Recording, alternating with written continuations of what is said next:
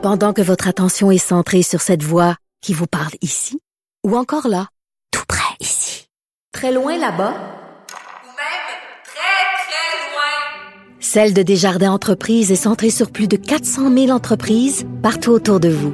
Depuis plus de 120 ans, nos équipes dédiées accompagnent les entrepreneurs d'ici à chaque étape pour qu'ils puissent rester centrés sur ce qui compte, la croissance de leur entreprise.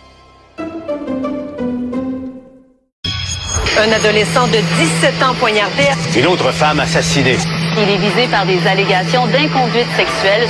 Les formations politiques s'arrachent le vote des familles. Comment faire fructifier votre argent sans risque? Savoir et comprendre les plus récentes nouvelles qui nous touchent. Tout savoir en 24 minutes. Avec Alexandre Morin-Villouellette et Mario Dumont. En manchette dans cet épisode, de Chemin Roxham, Legault augmente la pression sur Justin Trudeau. Affaire Nora et Romy Carpentier, le coroner découvre que l'alerte d'Amber n'a pas donné grand-chose. Départ chaotique à la SAQ après la paralysie d'un mois de ses sites Internet. Et Joe Biden est en visite surprise à Kiev. Tout savoir en 24 minutes. Tout savoir en 24 minutes.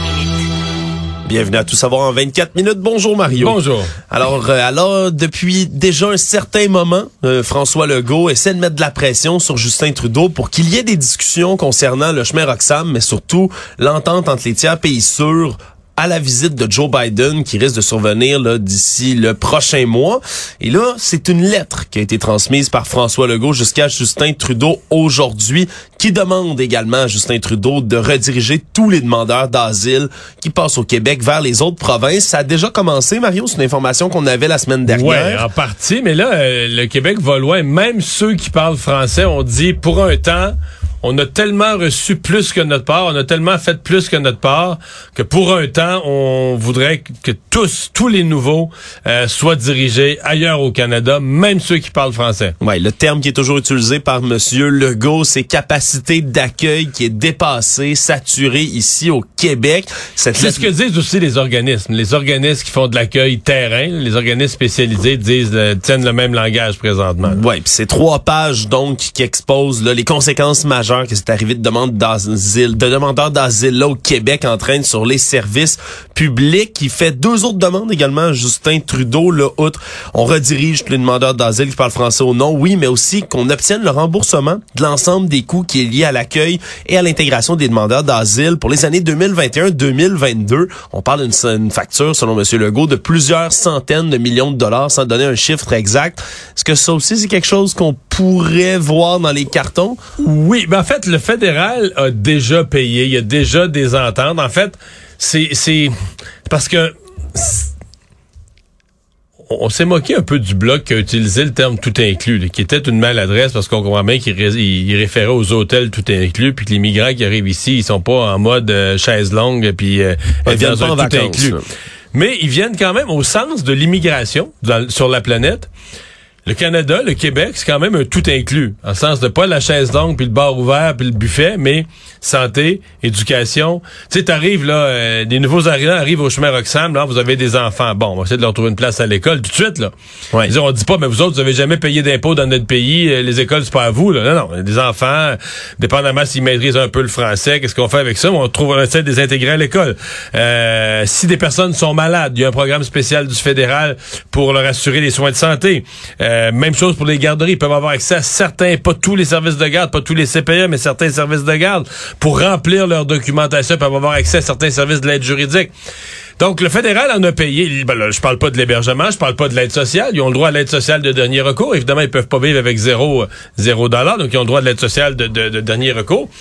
C'est quand même exceptionnellement généreux là, sur la Terre. Terre. Pas beaucoup de pays qui donnent tout comme ça. Donc, qui paye ça? Est-ce que c'est le fédéral? la prétention du gouvernement du Québec, c'est, garde, le fédéral est plus capable de gérer sa frontière. Tu sais, le Québec, du nous, on paye pour nos immigrants qu'on accueille normalement, là. Mais là, c'est pas ça. Là. Ça, c'est le fédéral qui est incapable de gérer sa frontière, donc il devrait ramasser les factures qui viennent avec.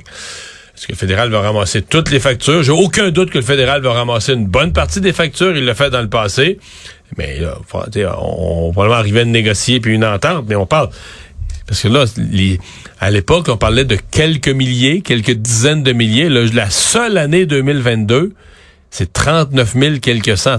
39 000. Hmm. Alors là, l'ordre de grandeur des coûts là, a changé. Là, on parle de centaines de millions de dollars maintenant. de Ouais, ça, on comprend que 39 000, ça c'est juste les gens qui viennent au chemin Roxham. Ça inclut pas le reste des arrivants qui viennent au Québec par des moyens qui sont plus conventionnels et plus légaux. Et là, on dit qu'on n'a rien vu. On dit que le 39 000, ça c'était le chiffre de 2022. 2023, ça va être beaucoup plus. Et dans ce sens, euh, Monsieur Legault avait demandé également récemment à Justin Trudeau d'envoyer un nouveau tweet pour inviter les migrants à cesser de venir emprunter le chemin Roxham.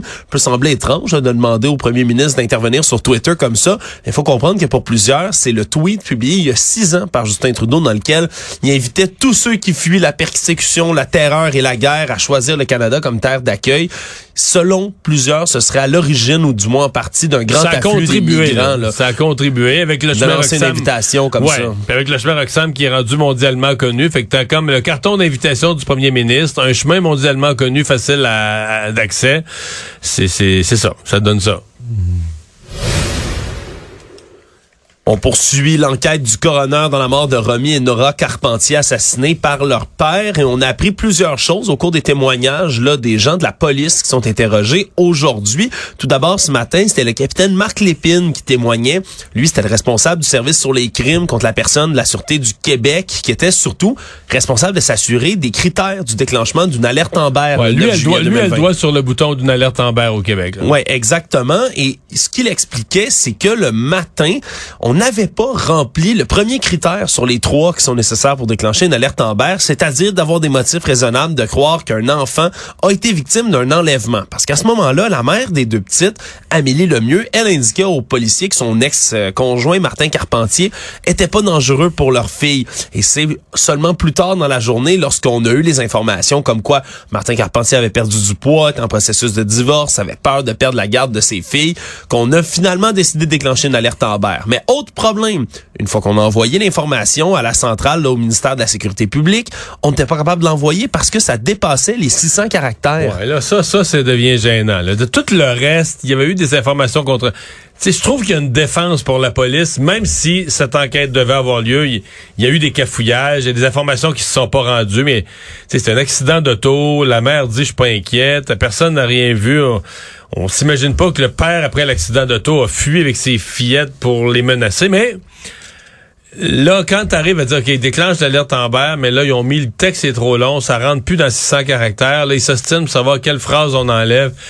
Là, ça fait, non, là, là ça a plus d'allure. Et là, cet après-midi, c'était l'enquêteur Benoît Robert. Lui, c'était le responsable de l'enquête pour les retrouver directement, Nora et Romy Carpentier, sur le terrain, qui expliquait pourquoi, le lendemain, le 10 juillet, on a déplacé l'enquête à 8 km des lieux de l'accident à cause qu'on avait rapporté des cris dans la nuit d'enfants. Selon un citoyen, on entendait crier des jeunes enfants dans un secteur qui est extrêmement isolé, extrêmement calme, donc où jamais on entend des cris d'enfants de cette manière-là. Et donc, les policiers ont estimé que c'est une information qui était crédible et que ce 8 km-là à vol d'oiseau, dans les 15 heures qui avaient séparé le début de leur disparition de ce moment-là, mais que c'était plausible que c'était, ça ait pu être une distance marchée durant ces 15 heures-là par le trio. Et on a donc déplacé un hélicoptère sur place, on a fait des analyses d'ADN, même de boîtes de jus, Mario, qui ont été trouvées sur le sol pour aller comparer, pour tenter de voir si c'était les enfants qui avaient bu dedans. Finalement, l'ADN n'était pas le bon. Et là, on a ramené par la suite les recherches au point de départ, donc à 8 km avant. Et c'est plus tard, le lendemain matin, qu'on a retrouvé le corps des deux petites à une centaine de pieds l'un de l'autre. Et là, on a un peu plus de détails aussi sur la scène d'horreur à cet endroit-là, selon quoi le corps de Nora était sur un début de feu de camp avec des branches. Est-ce qu'on peut donné comme hypothèse du côté de la police, c'est que Carpentier était parti avec Romy chercher des branches, aurait demandé à Nora de rester sur place et aurait tué les deux petites filles d'un coup en arrière de la tête avec une branche qui a été retrouvée près des deux corps, l'une après l'autre. Donc des détails un peu plus sordides qui ont été révélés aujourd'hui là durant cette enquête. Actualité. Tout savoir en 24 minutes. faisait un mois, Mario, que c'était difficile difficile, difficile d'interagir, Ouais, voire impossible. Et frustrant là, pour plusieurs. Ouais, d'interagir avec les services de la Société d'assurance automobile du Québec, la SAAQ, parce qu'on faisait un transfert de données massif, Mario. Et là, aujourd'hui, sans tambour ni trompette ce matin, ben, le nouveau site SAAQ Click a été inauguré officiellement. Et là, dès le début, c'était un tout petit peu difficile déjà. On dit qu'il y avait des problèmes techniques à la minute où on a rouvert le site ce matin. Faut comprendre qu'il y avait beaucoup d'affluence déjà de Là, gens qui ça, attendaient. après ça, ils ont dit aux médias, oui, mais le- officiellement, c'est à 9 h ce matin là, qu'il devenait disponible. là. Avec euh, les médias qui ont commencé à fouiller dessus à 6 h du matin, 7 h du matin, dans les émissions du matin, était trop vite en affaires. Ouais, semble-t-il. Semble-t-il qu'on était encore en rodage, Mario, mais pour le reste, c'est que c'était également difficile dans les bureaux physiques de la SAQ, semble-t-il. À Longueuil, l'attente était d'au-dessus d'une heure. Il y avait des deux heures d'attente sur certains endroits sur la rive sud. À Québec, c'était un peu mieux. Mais il y avait des longues files d'attente. On distribuait du café parce que lorsque le système d'informatique de la SAQ était, était tombé puis qu'on faisait du transfert de données, faut comprendre quand même les gens dans les succursales de la SAQ avaient de la difficulté à accéder à certains euh, services et donc aujourd'hui, il y avait des gens qui voulaient renouveler de toute urgence certains permis ou enregistrer certaines autos. Bon, Désormais, malgré quelques problèmes techniques, tous ces services-là là, sont faisables, là, renouveler permis. Mais la première étape, faut se connecter. Faut se connecter sur le site de, de SACLIC. Il faut comprendre également que c'est peut-être ben, un service auquel il va falloir s'habituer, Mario, parce qu'on veut intégrer plusieurs autres organes ministériels éventuellement à ce genre de plateforme-là. Mais c'est déjà intégré. Je sais pas ce qu'on dit. La connexion à je l'ai devant moi. La connexion à sa clique sera faite au moyen du service d'authentification gouvernementale. Je pense que si tu as déjà un compte avec l'authentification de comment ça s'appelle, euh, Revenu Québec et tout ça. Ouais, de, attends, le, un autre clic, je sais pas quoi, là. Clic, euh, Mais c'est, c'est, clic Clic Secure. Secure, Clic Secure. Voilà. Mais je sais pas si c'est marié avec Click Secure. C'est ce qu'on veut faire. Ça va remplacer éventuellement en fait Click Secure. C'est ce qu'on veut faire. On veut moderniser tout ça.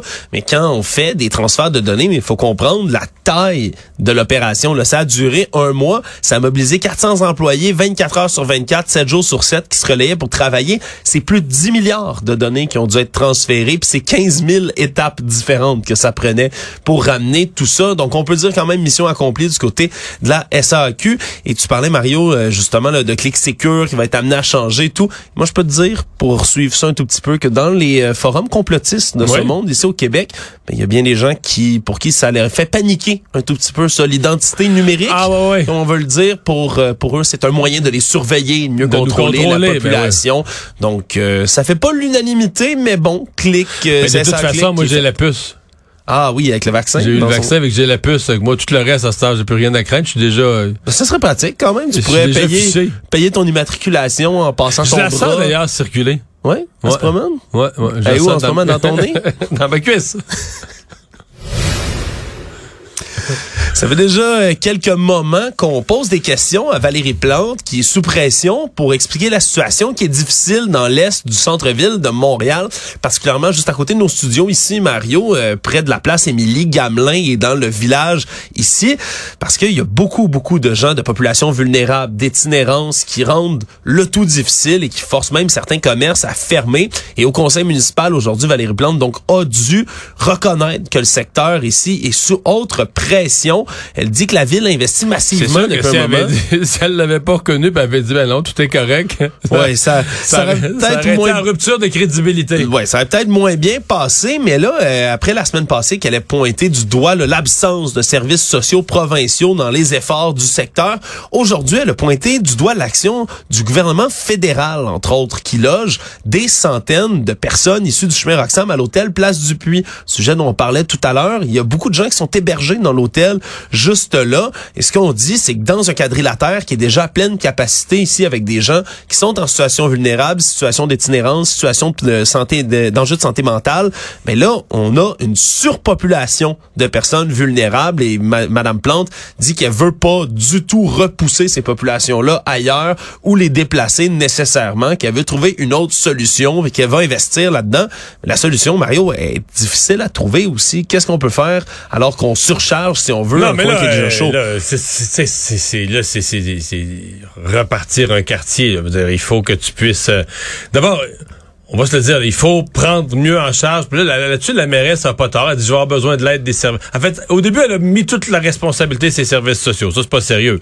Mais qu'elle a besoin de l'aide des services sociaux, ça, je le comprends. Ouais. Euh, pour les personnes qui sont euh, qui sont itinérantes, en perte cognitive. ou, euh, c'est pas la police qu'il faut envoyer vraiment, là, tu sais, oui, pour assurer la sécurité dans le secteur, mais, là, c'est les ça, services euh, sociaux. Après ça, faut que tu essayes de redynamiser le secteur. On a l'impression que tous les projets sont arrêtés, tous les projets sont bloqués, même les projets résidentiels.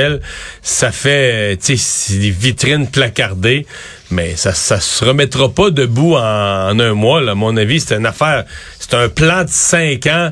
Mais, le maire de Québec l'a fait. Moi, j'ai pendant que j'étais député, je marchais beaucoup à Québec. mais- puis je veux dire, il y a des quartiers là où j'avais acheté un condo, moi, toute, la partie à l'est de ça, c'était tout à l'abandon, du, du, du du plywood, du contreplaqué dans les vitres, puis tout ça. C'était... Puis euh, redéployer, réinvestir, redé- redécorer les rues, le maire, le maire Labaume Puis oups! Des entrepreneurs qui sont mis à construire des condos, maintenant, c'est super beau, là. Ouais. ça se fait. C'est juste que je ne sais pas de te faire croire que tout ça s'est fait en, en trois mois, là. Ouais. C'est sur des années qu'à un moment donné, tu redonnes à un quartier une, une dignité, puis là, ici, mais c'est perdu complètement. Ouais, puis ça nous démontre aussi une des autres conséquences quand même de, de- des effets de la migration au chemin Roxham comme ça, parce que quand on vient su- sursaturer un coin qui en a déjà plein les bras, où t'as- il y a des migrants qui arrivent qui ont rien pour se loger encore, puis qui peuvent se retrouver eux aussi là de leur vulnérabilité dans une situation d'itinérance. Tout savoir en 24 minutes. Drôle de situation, Mario, judiciaire qui se déroule depuis hier. Il y a une jeune femme qui est soupçonnée d'avoir poignardé à mort sa mère dans un appartement de parc extension qui a été envoyée aujourd'hui à l'Institut national de psychiatrie légale Philippe Pinel pour évaluer sa, cri- sa responsabilité criminelle. Mamel Ben Ali, 26 ans, qui fait pour l'instant pas objet d'accusation pour avoir tué sa mère, mais plutôt accusation de voie de fait grave pour avoir vraisemblablement hier poignardé son voisin dans le bloc en tant que tel. Et c'est après qu'on l'ait arrêté dans l'immeuble après une altercation, là, coup de couteau qui aurait été fait au niveau de la clavicule du voisin qui lui n'a euh, n'a pas de blessure trop sérieuse heureusement.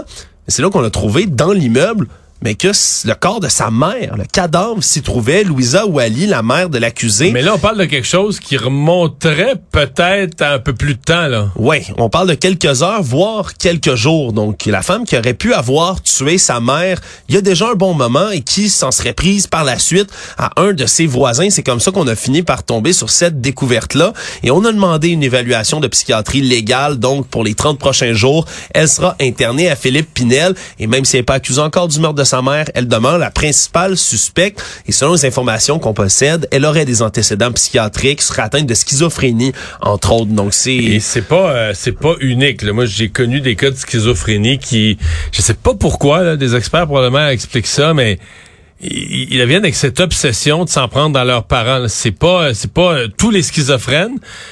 Mais c'est ça arrive là, chez les schizophrènes là, qui arrive cette obsession, à un moment donné, ça revient de s'en prendre à leurs parents.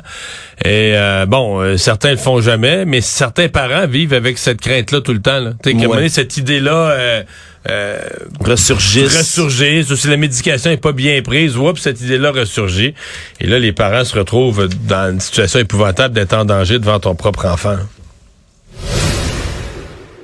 Toujours dans les dossiers judiciaires, il y a un homme qui a été rattrapé par son passé grâce aux avancées de la science génétique et qui a fini par plaider coupable pour une violente agression sexuelle qui a été commise sur une adolescente il y a 25 ans à Saint-Hubert. Tout ça date au 17 août 1995, adolescente de 15 ans qui se fait agresser par Louis Junior Poirier qui la viole et finalement la laisse sur place. La jeune femme passe rapidement une trousse médico-légale, mais malgré deux expertises biologiques qu'on fait en 95 et en 2002, on n'est pas capable d'identifier un profil génétique. Et là, près de 20 ans après, il y a un rebondissement dans l'histoire. On découvre une affaire similaire d'agression qui date de 2018. On tente de faire un lien entre les deux viols. Finalement, il n'y en a pas du tout de lien entre ces deux viols-là, mais ça fait quand même ressurgir cette affaire-là. Et en réouvrant le dossier de 1995, on a procédé à l'analyse génétique des corps qui provenaient de la trousse médico-légale avec les nouvelles technologies, Mario, parce que Dieu sait que le Ça s'est médico-légal... perfectionné. Ça s'est perfectionné et il y a des cas là, comme celui de Glenn Potvin, par exemple, qu'on qu'on réussit plus tard à élucider grâce à ces avancées technologiques-là. Et finalement, on a pu identifier l'ADN de Louis Junior Poirier qui devrait là lui être condamné entre 4 et 8 ans de détention, lui qui est un récidiviste en matière de crimes sexuels comme ceux-là. Et donc, c'est les bonnes nouvelles de savoir que parfois, là, des cold cases comme ceux-là qu'on n'a jamais réussi à faire débloquer, mais grâce à la science, on le peut. Économie. On tente toujours du côté du ministre des, euh, de, de l'économie de trouver repreneur pour Medicago et semble-t-il que c'est plus dur que Ouais, prévu. c'est ça que j'allais dire. On tente toujours, là, mais on est moins parce qu'au début c'était comme si, ouais, ouais, le téléphone sonne, puis ça intéresse des gens. Là, on semble plus sur la défensive, puis inquiet là, de, de réussir à trouver quelqu'un. Ouais, c'est ce que dit aujourd'hui le monsieur Fitzgibbon dit que Mitsubishi, là, le conglomérat qui possède l'endroit qui a finalement décidé de mettre la clé sous la porte le 2 février dernier pour liquider les actifs de la compagnie. Mais là, on comprend que c'est plus difficile que prévu, qu'il y a des compagnies qui, oui, ont appelé, se sont montrées un peu intéressées, mais c'est pas, euh, justement, c'est pas la grande manne de ce qu'on croyait, malgré les investissements assez massifs, Mario, qui ont été faits dans la compagnie, à la fois par Québec, qui a prêté 75 millions, qui va être remboursé quand même, Ottawa, 176 millions de dollars. Et là, on veut vraiment trouver le repreneur de cette entreprise-là, parce que c'est une expertise qui est assez spéciale. là. Faire des vaccins à base de plantes, comme celui de Medicago, eh bien, c'est des nouvelles technologies. On est moins certain, Mario, ça risque, euh, comme on le dit, d'être plus difficile, puis surtout, quand on veut reprendre une entreprise comme ça, qui dont le vaccin est refusé par l'OMS, c'est spécial quand même. Ouais, ben, je, je sais pas si c'est euh, euh, encore, mettons, un acheteur, c'est encore autour du vaccin COVID. Moi, je pense qu'un acheteur, ça pourrait être les équipements, les brevets, la technologie, comme tu viens de le dire, du vaccin à base de plantes. Mais euh, je pense plus que le, je sais pas, je dis pas que ça vaut rien, mais je pense plus que le vaccin Covid, c'est encore à l'état actuel de la pandémie, avec le nombre d'autres vaccins qui sont passés devant. Pour sûr qu'il y a encore un buzz pour le vaccin Covid là. Le monde. Le président américain Joe Biden est en visite surprise à Kiev aujourd'hui, euh, de passage, le tout premier de Joe Biden dans la capitale de l'Ukraine, et a promis encore une fois pour son allié plusieurs livraisons de matériel, près de 500 millions de dollars d'assistance supplémentaire pour des munitions d'artillerie, des systèmes anti-blindage, des radars de surveillance aérienne également, et comme Évidemment, toutes les visites du président américain sont significatives pour les endroits où il va. Mais là, celle en Ukraine, comme ça, les accolades, les parades, les salutations, c'est quelque chose qu'un, comme un événement historique qu'on est en train de vivre en ce moment. là Oh, oui, mais c'était euh, euh, c'est important. Mais tu te dis c'est historique, mais c'est aussi, euh, tu sais, l'histoire est faite de symboles forts et c'en est un gros, à la fois pour les Ukrainiens, mais jusqu'à un certain point pour Poutine aussi. Là, il faut que des messages forts euh, expriment à Vladimir Poutine. Trouve-toi une porte de sortie. Tu sais, je veux dire... euh, On lâchera pas l'Ukraine, lâchera pas on est avec l'Ukraine. eux. Euh, L'Ukraine va continuer à avoir des armes euh, de plus en plus fortes, toi pendant que tu t'épuises. Bon, euh, là, la, la rumeur aujourd'hui, c'est que la Chine allait fournir des armes aussi de son côté à la Russie. La Chine jure que c'est pas le cas. Mais pour moi, non, c'était un bon symbole, un beau symbole. Puis euh, vous allez voir marcher dans la ville, c'était quand même, c'était quand même quelque chose. Là. Ouais, puis c'est pas anodin non plus, Mario. Là, tu parlais du président Vladimir Poutine. Lui doit prononcer demain un discours important à Moscou qui est censé c'est l'anniversaire, là, partout. c'est le premier anniversaire de l'invasion. Ouais, ça, à la fin de la semaine. Exactement, le 24 février là, 2022, c'était le jour 1 de cette invasion-là. Donc, on arrive bientôt à ce triste anniversaire. Vladimir Poutine, là, on a déjà vu dans, dans les rues, Mario, là, certaines affiches qui annoncent le discours de demain. Puis on dit, là, en anglais, c'est Russia's borders are endless. Les frontières de la Russie sont sans limite. C'est les mots en russe qu'on utilise pour parler, décrire, titrer peut-être le discours qui va être prononcé par Vladimir Poutine demain. C'est sûr, en tout cas, que ça augure pas qu'il va y avoir un- une reddition des Russes là demain qui va être Non, annoncée. mais c'est ça nous ramène dans le, le, le, le soi-disant rêve là de La Grande Russie. Ouais, la grande Russie, le, le- quasiment recréer euh, l'empire tel que l'URSS existait. Donc, euh, mais là, je veux dire, je, je sais pas où, Poutine s'en va exactement parce que dans les faits, tu dis ok, si si t'étais pour recréer un empire comme ça. euh, ben là, tu peux pas avoir autant de misère à prendre le premier euh, 20 kilomètres le long de la frontière ukrainienne, puis en perdre des bouts. Puis un an après, c'est comme n'importe qui qui regarde ça, tu vois bien que Poutine n'est pas en chemin pour euh, tout conquérir. Là. Veux dire, il gagnera même pas en Ukraine. Mais enfin, est-ce qu'il était capable de le faire accroire à son peuple, je suppose. Là. Finalement, Mario, autre triste nouvelle en Turquie, dans le sud du pays, alors qu'il y a un nouveau séisme d'une magnitude de 6.4 qui a été enregistré aujourd'hui et qui a fait s'effondrer, là, évidemment, des bâtiments qui étaient déjà en ruine, déjà ravagés dans certaines villes par le premier séisme de 7.8 qu'il y avait eu. Et là, on dit que les efforts de sauvetage des gens, ben, sont encore plus compliqués. Ici, il y a des survivants quelconques qui restaient, ben, sont ensevelis encore plus loin, des importants nuages de poussière soulevés, de la panique générale pour un pays qui est tellement éprouvé par ces séismes-là. On parle de plus de 41 000 morts en Turquie seulement en ce moment et ça continue d'augmenter. Et on dit que depuis le grand tremblement de terre, le tout premier, Mario, il y a plus de 6 000 répliques, 6 000 de ces petits séismes qui suivent le premier. Mais là, un de 6.4, c'est vraiment pas négligeable. Résumer l'actualité en 24 minutes, c'est mission accomplie.